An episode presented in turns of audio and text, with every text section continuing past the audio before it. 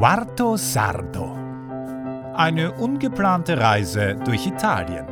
Von und mit Niklas Dodo. Endlich konnte ich dem Meer einen Besuch abstatten. Die Abkühlung im Wasser war eine willkommene Abwechslung, sowie das darauffolgende Gelato. Danach ging es mit Alexas Familie nach Ostuni. Mann, war das schokoladig. Nach so einem Tag konnte nicht mal der abendliche Fischtee meine Laune trüben. Kapitel 16 26. Juni Germana hat sich über die neu geordnete Küche gefreut. Natürlich zeigt sie keine äußerliche Begeisterung, aber sie macht mir klar, dass ihr das Ergebnis gefällt. Und ich bin froh, dass sie die Idee mit den beiden Schränken gut findet. Sie selbst hatte so etwas in der Art wohl auch damit vor. Dann muss sie aber schnell zurück ins Haus. Die gekauften Nudeln, die wie selbstgemacht schmecken, müssen aus dem Wasser, sonst werden sie pampig. Den Rest des Tages ist Germana unterwegs. Ich habe nach der Küchenaktion frei und freue mich darauf, später mit Alexa die Gegend weiter zu erkunden. Vorerst mache ich mich frisch und kümmere mich danach um ein Anliegen, das mich schon seit ein paar Tagen immer wieder in schwärmende Tagträumereien versetzt. Netflix produziert gerade in einer deutsch-italienischen Kooperation eine Mystery-Serie über den Ort Curon in Südtirol, auch bekannt als Grauen in Winschgau. Dieser Ort wird den meisten aufgrund der im See versunkenen Kirche bekannt sein, deren Kirchturm das einzige ist, das noch aus dem Wasser hervorragt. Für eben diese Serie werden nun passende Schauspieler für den Hauptcast gesucht, also für alle Rollen, die durchgängig vorkommen. Und jetzt ratet mal, wer eine Castinganfrage bekommen hat. Ganz genau. Wobei so eine Casting-Einladung erstmal nur eine Einladung zu einem Vorsprechen ist und noch lange nichts heißen muss. Außer viele Tagträumereien. Vielleicht sollte ich an dieser Stelle ein bisschen weiter ausholen. Sobald eine Serie oder ein Film realisiert werden sollen, manchmal sogar noch bevor das Drehbuch komplett fertig ist, kommt der Zeitpunkt, an dem die Produktionsfirma die gesamte Crew für den Film zusammenstellt. Natürlich müssen auch passende Schauspieler und Schauspielerinnen gefunden werden.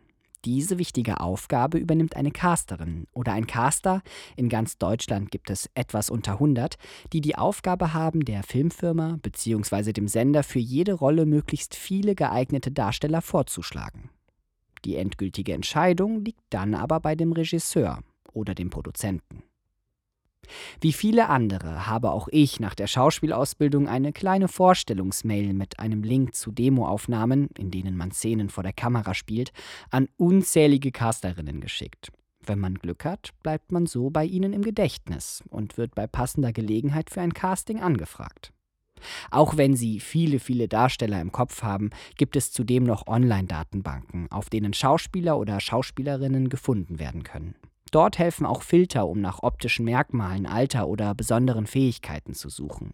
Filmmakers.de oder Schauspielervideos.de sind zwei der bekanntesten Plattformen. Es gibt aber auch noch einige andere Webseiten, auf denen ich auch ein Profil habe. Sofern man in einer Agentur ist, kann die Kontaktaufnahme zu Casterinnen, aber auch zu vielen anderen Menschen aus der Filmbranche über diese erfolgen. Kontakte sind nämlich das A und O. Klinkenputzen gehört eigentlich mit dazu.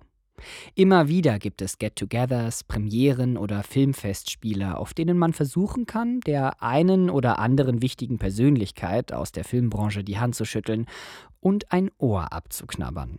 Da ich allerdings weder ein Fan von Alkohol und Partys noch von Einschleimereien bin, bleibe ich diesen Veranstaltungen meistens fern und lasse das Kontakten über meinen Agenten laufen. Es sei denn, ich würde in einem der Filme mitgewirkt haben, wie es schon oft vorgekommen ist in meinen Tagträumereien. Kein Tagtraum ist allerdings, dass ich durch meine Agentur nun im Castingprozess für diese neue Serie bin. Hierfür soll ich ein paar Szenen vor meiner Handykamera spielen und danach an die Produktion senden. Das ist für Film und Fernsehen mittlerweile völlig normal und nennt sich dann E-Casting. Den Text habe ich bereits per Mail zugeschickt bekommen. Natürlich streng vertraulich. Jedoch ist alles auf Italienisch und ich muss erstmal die Szenen verstehen und an meiner Aussprache feilen, bevor es wirklich ans Aufnehmen gehen kann. Schon ewig hatte ich den Wunsch, auf Italienisch zu schauspielen. Mann, das wäre echt zu schön, um wahr zu sein. Und ist es wahrscheinlich auch. Weil ich am gestrigen Abend meine Zahnbürste in den Dreck habe fallen lassen, muss ich mir, da Germana auch keine Ersatzzahnbürste hat, anderweitig Optionen suchen. Ich entschließe mich herauszufinden, ob sich frisch abgezupfte Rosmarinzweige eigentlich zum Reinigen der Zähne eignen. Und stolziere im Survival-Modus mit ein paar Ästchen bewaffnet zurück in mein Badezimmer. Der Anblick ist sicherlich äußerst unappetitlich, zumal der Rosmarin überall verstreut ist, auf dem Boden, im Waschbecken und nicht zuletzt in meinem Mund.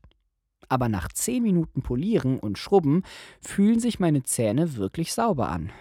Tja, so ist das in der Wildnis. Da muss man sich mutig neuen Herausforderungen stellen. Mein Tag beginnt erst richtig, als mich Alexa mit ihrer Familie abholt. Wir gehen in die Stadt, kaufen etwas für die B&B-Zimmer ein. Ich mache meine Reservierung für den morgigen Zug nach Milano und danach gehen wir Pizza essen. Der Laden hat nichts von einer schönen italienischen Pizzeria, eher von einem kleinen, billigen Pizza Hut. Aber die Pizza schmeckt wunderbar frisch. Der Teig ist dünn, knusprig und duftet nach frischer Hefe. Ich denke mal, der Verkauf von schlecht schmeckender Pizza ist hier auch verboten. Lucia, Alexas Mutter, ist einfach so freundlich. Sie ist so interessiert an mir. Sie bedankt sich für meine Hilfe der letzten Tage, und als ich meine Pizza bezahlen möchte, wirft sie mir das Geld, das neben der Rechnung auf den Kellner wartet, sofort wieder entgegen. Auf keinen Fall heißt es, während sie an ihrer Verdauungszigarette zieht. Das weiß ich insofern zu schätzen, da ich mitbekommen habe, dass die Familie gerade einen finanziellen Engpass hat. Ihr Bed and Breakfast heißt La Rava e la Fava, was die gelbe Erbse und der Rettich bedeutet. Ja, auf Italienisch kommt der Name besser. Er hat aber tatsächlich auch eine Bedeutung. Alexas Mutter stammt aus dem Süden Italiens, wo die gelbe Erbse häufig in der Küche Verwendung findet. Ihr Vater kam aus dem Norden, wo der Rettich beheimatet ist. Somit ist der Name nicht nur phonetisch der Bringer, sondern auch noch romantisch. In diesem Jahr wurde nun großräumig renoviert, wofür sich Lucia viel Geld von ihrer Mutter leihen musste. Und obwohl La Rava e la Fava von guten Rezensionen nur so überschüttet wird, war das letzte Jahr einfach zu mau. Für jeden, den die Neugier packt, ist der Link zur Website in der Episodenbeschreibung. Lucia könnte ein paar Gäste mehr sicher gebrauchen. Aber sie ist trotzdem stark. Die einzige Schwäche, die sie hat, ist das Rauchen und in jedem Zug schwebt ein wenig die Bitternis der Vergangenheit, die sie scheinbar mit dem Rauch zu überdecken versucht. Sie ist die stärkste Frau, die ich kenne, hat Alexa mal zu mir gesagt. Und ja, sie ist stark, sie funktioniert, doch ich merke, dass bei ihrer ganzen Herzlichkeit etwas fehlt. Wie eine kleine Glut, die mal ein loderndes Feuer von Temperament war und nun mit letzter Kraft vor sich hinglimmt. Ein Lächeln würde ihr so gut stehen. Ich lege dann heimlich im Gehen drei Euro Trinkgeld auf den Teller.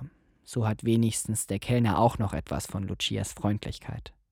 Du musst wiederkommen. Nicht dieses Jahr, aber vielleicht im nächsten, sagt sie auf Englisch, während wir zurück nach Hause fahren. Und du bist herzlich bei uns willkommen. Ich habe das Gefühl, Ostuni hat mich nur wegen dieser Familie gerufen. Alexa und ich setzen Lucia und Alessandro zu Hause ab. Wir fahren weiter zu einer Party. Es läuft entspannte Technomucke, zu der Männer mit breiten, dünnen Schnurrbärten und hässlich gemusterten Hemden tanzen. Das Hipstertum ist also auch in den Provinzgegenden Italiens angekommen. Naja. Wir schmeißen uns auf ein Sofa, schauen ein paar Mädels beim Tanzen zu und reden über Beziehungskram.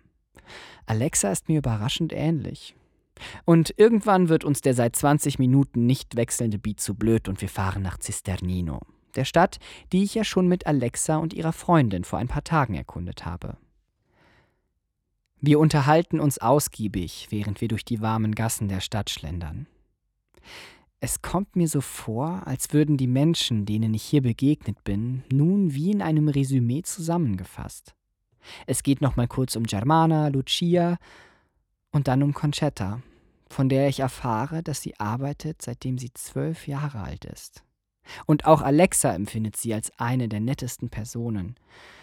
Ich bin so betroffen, ich muss fast weinen. Und wenn ich nochmal zurückkomme, dann lade ich Concetta auf den größten Eisbecher ein, den man in Ostuni finden kann. Oder wir gehen mal aus. Oder machen ein Umstyling. Oder ach, was weiß denn ich? Sie berührt halt mein Herz so sehr. Wir reden weiter. Über Francesco, über die Katzen. Und dann kommen wir bei Alexa an. Sie hält den ganzen Laden irgendwie zusammen. Ihre Mutter braucht sie und gleichzeitig möchte sie sie loslassen. Alexa lebt gerade nicht ihr Leben, sondern das ihrer Mutter. Deshalb scheint sie auch so unglücklich. Nach einem furchtbaren Studienversuch in Amsterdam, bei dem sie in einem Gefängnis ihr Studentenzimmer hatte, wirklich war, war auch das Au-pair-Jahr in Berlin nicht gerade der Bringer. Trotzdem liebt Alexa Deutschland und auch Berlin immer noch und möchte unbedingt weiter Deutsch lernen. Wir reden lange über die möglichen Wege des Lebens, die Verantwortung, dieses selbst in die Hand zu nehmen und Entscheidungen anderer zu akzeptieren, um sich auf sich selber fokussieren zu können. Einfach loszugehen.